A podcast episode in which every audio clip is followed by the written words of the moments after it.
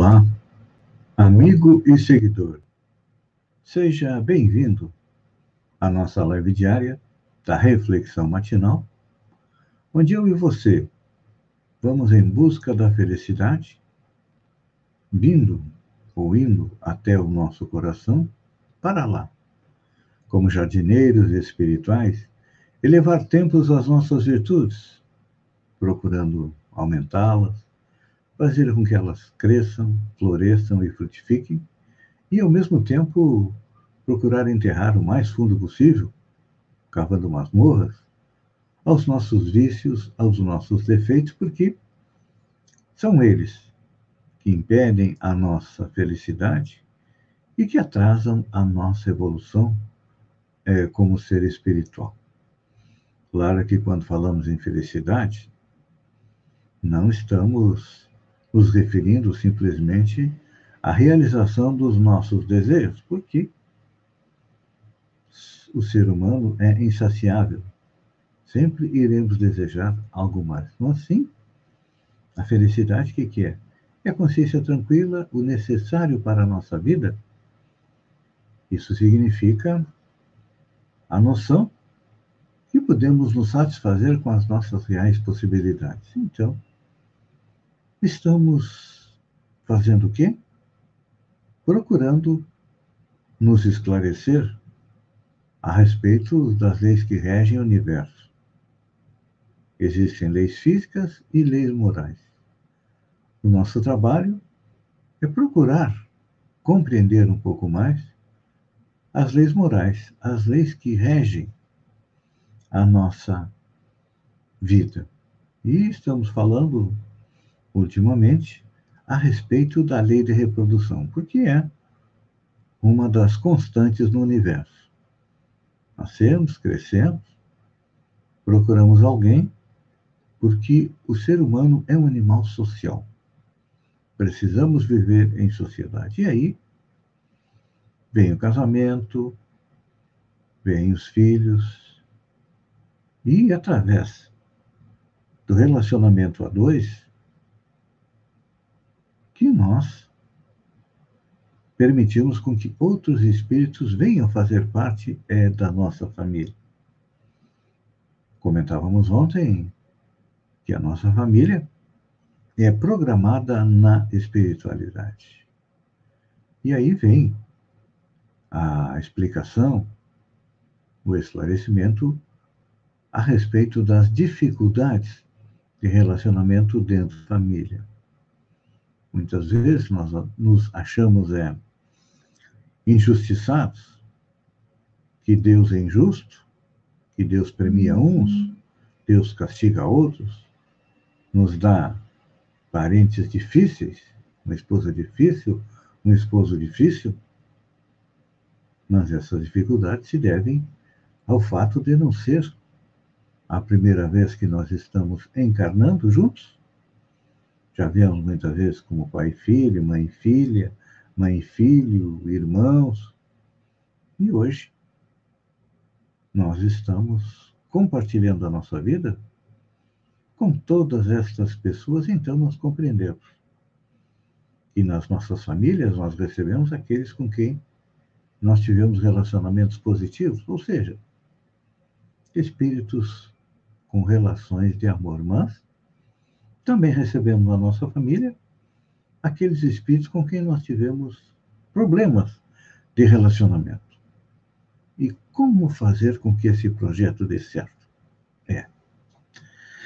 É uma grande preocupação e só tem uma ferramenta que nós devemos utilizar no campo do nosso coração para fazer aquilo que nós nos dispomos diariamente, que é elevar templos às nossas virtudes e cavar masmorras aos nossos vícios. Mas que ferramenta é essa, feijão?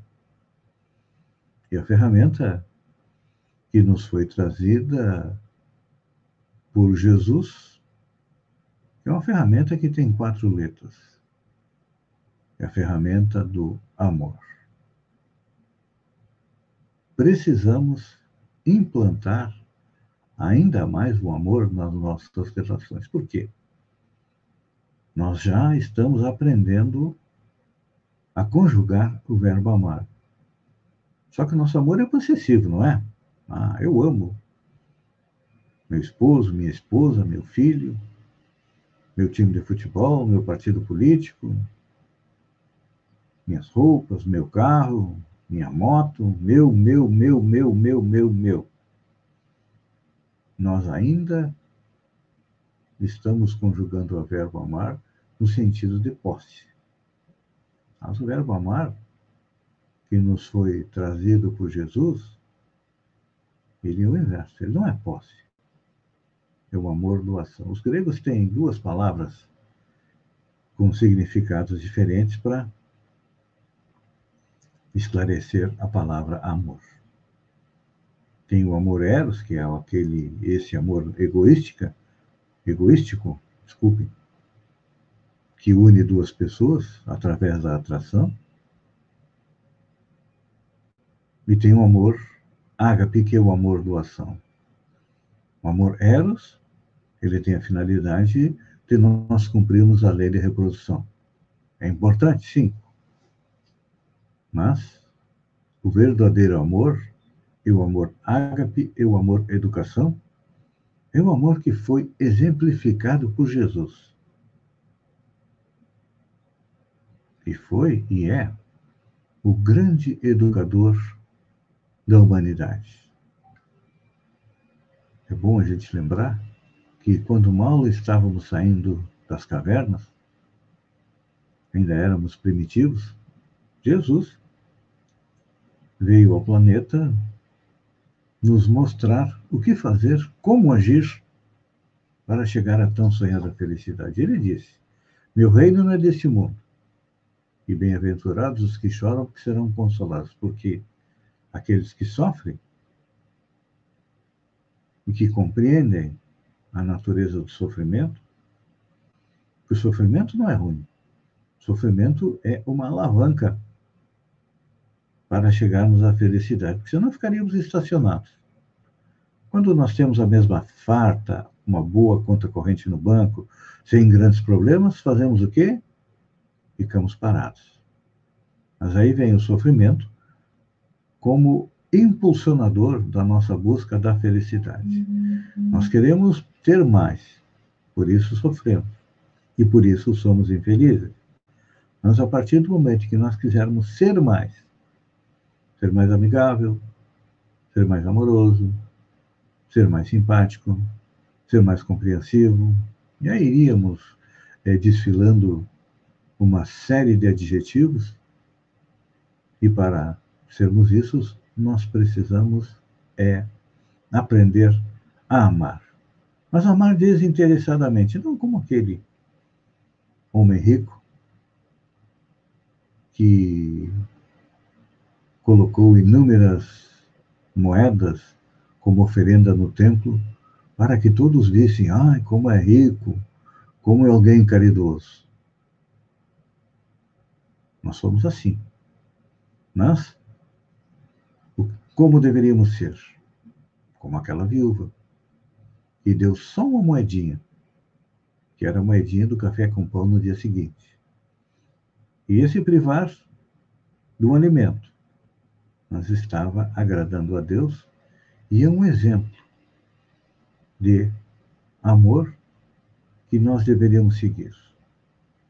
Mas já estamos começando a compreender, a amar, principalmente agora, no tempo da pandemia do coronavírus, em que nós estamos tirando o olhar do nosso umbigo, deixando de pensar somente em nós, e começando a perceber que a dor, a sofrimento, a fome, a necessidade de consolo e de esclarecimento à nossa volta. E este é o nosso trabalho diário. No lar, procurar ser um pouco mais compreensivo. No nosso local de trabalho, procurar auxiliar os nossos colegas que estejam em dificuldades, não só dificuldades monetárias, mas principalmente com dificuldades psicológicas, porque o coronavírus colocou a nossa vida de cabeça para baixo e nós precisamos para endireitar a nossa vida, colocar Jesus no nosso dia a dia. Pense nisso, amigo e seguidor, enquanto eu agradeço a você por ter estado comigo durante estes minutos. Fiquem com Deus e até amanhã, no amanhecer, com mais uma reflexão matinal. Um beijo no coração e até lá, então.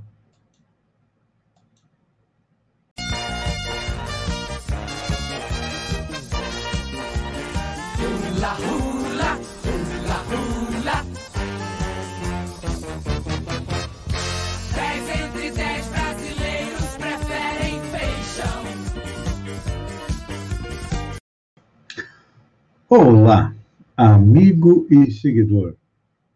Seja bem-vindo à nossa live do Bom Dia com Feijão, onde eu e você navegamos pelo mundo da informação com as notícias da região, Santa Catarina, do Brasil e também do mundo.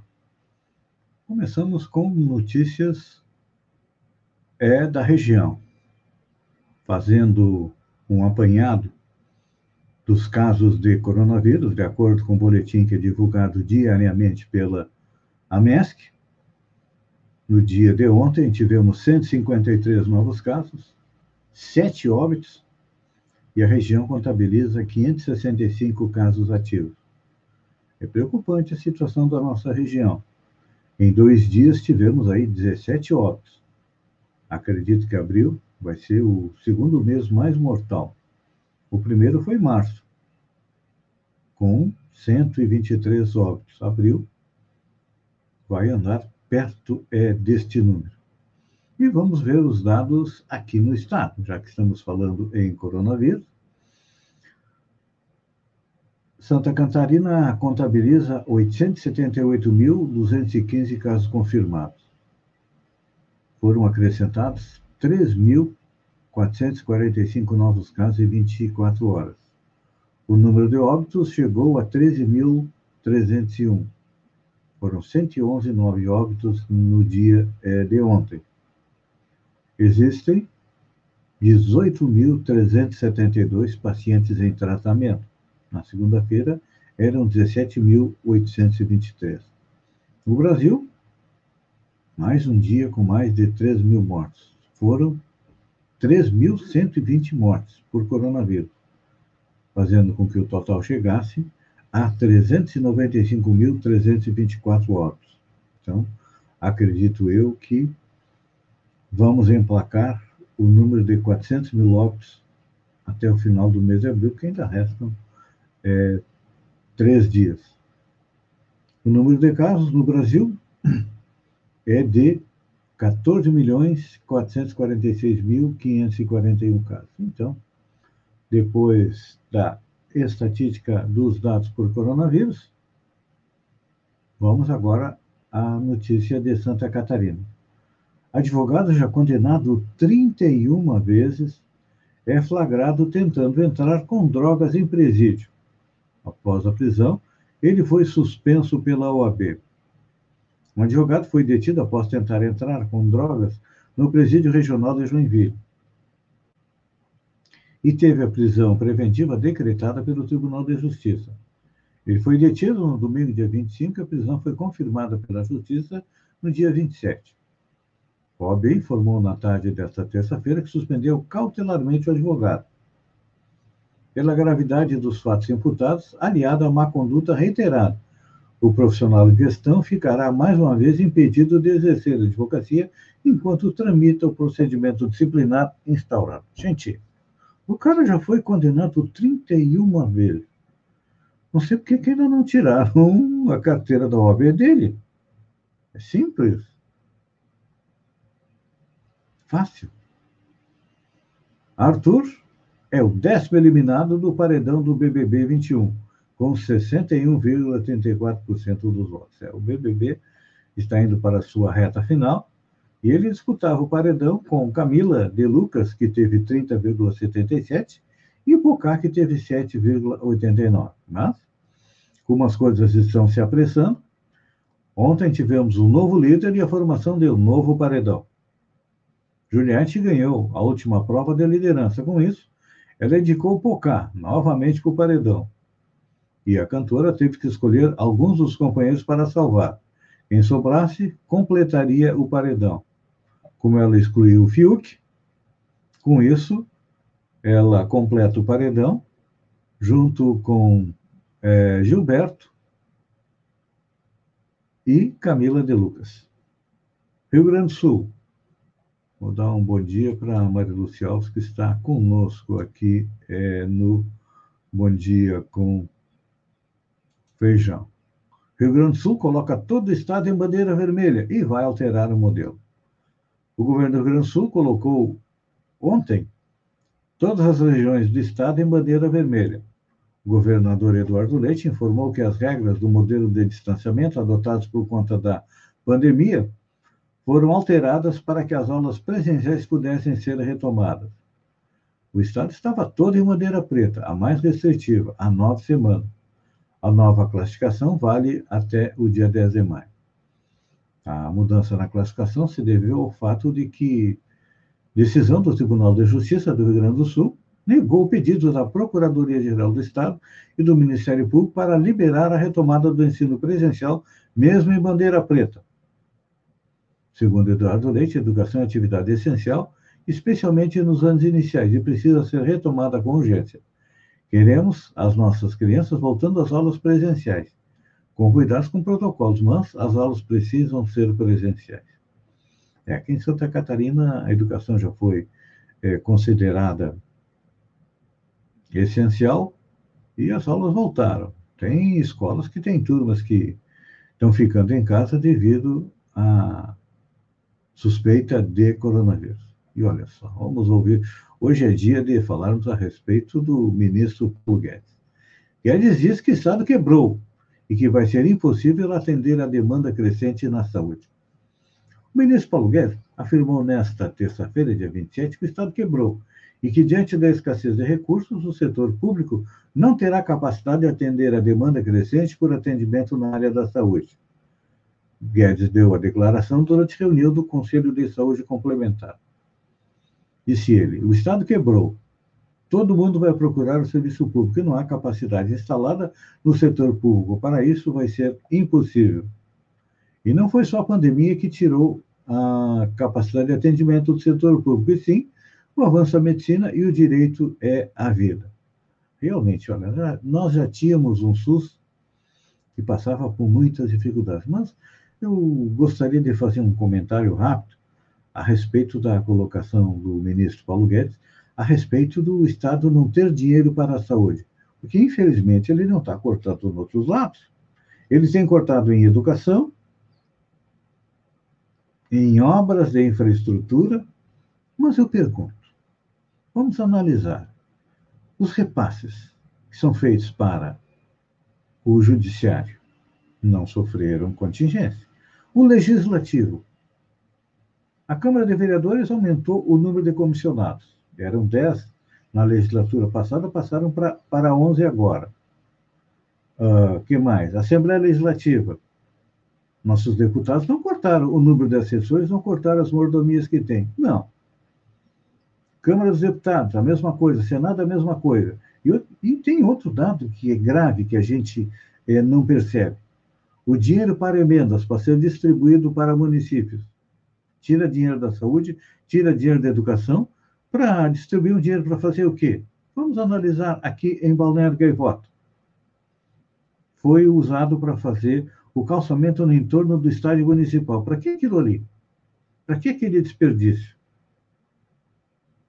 Para que jogar dinheiro pela janela? Então, o que, que nós percebemos? Infelizmente, é, há um egoísmo muito grande, é uma preocupação muito grande em dinheiro para fazer uma obrinha e outra, para beneficiar um amigo, enquanto que a saúde fica é, jogada lado. E olha só, o ministro Paulo Guedes deu mais. Essa eu considero uma bola dentro, mas deu uma bola fora. Ele diz que chinês inventou o vírus e tem vacina menos eficiente que dos Estados Unidos. Em reunião no mesmo Conselho Suplementar de Saúde, nesta terça-feira, sem saber que estava sendo gravado, o ministro Paulo Guedes disse que o chinês inventou o vírus do Covid, mas tem vacina menos eficiente que a desenvolvida pelas empresas americanas. Aqui nós temos dois dados que a gente precisa analisar. Até hoje não existe prova nenhuma de que o vírus tenha saído da China. Ele iniciou na China. Só que esse tipo de pensamento de que o vírus é chinês é uma característica básica do time do Bolsonaro, dos bolsonaristas. Tenho conversado com inúmeras pessoas que são seguidoras, que são é, eleitores do presidente Bolsonaro, e todos eles dizem a mesma coisa. O vírus surgiu na China. E quando a gente pede a prova, ah, foi o presidente que disse, o Trump que disse. Mas onde é que está a prova? A palavra de presidente, nós estamos vendo agora, está valendo cada vez menos, né? O próprio é, governo federal elencou 23 itens que ele vai se investigar no coronavírus, vai tentar se defender porque agiu de maneira incorreta. Então, não dá para acreditar muito é, nesse povo, não, a respeito do vírus ser chinês. E a respeito das vacinas, cada vacina tem uma metodologia é, de aplicação, de estudo diferente. Não dá para dizer que esta é melhor, aquela é pior. Não é assim. Amigo e seguidor, eu agradeço a você por ter estado comigo durante esses minutos. Fiquem com Deus e que Deus permita que estejamos juntos amanhã às sete horas com mais um Bom Dia com Feijão. Um beijo no coração e até lá então.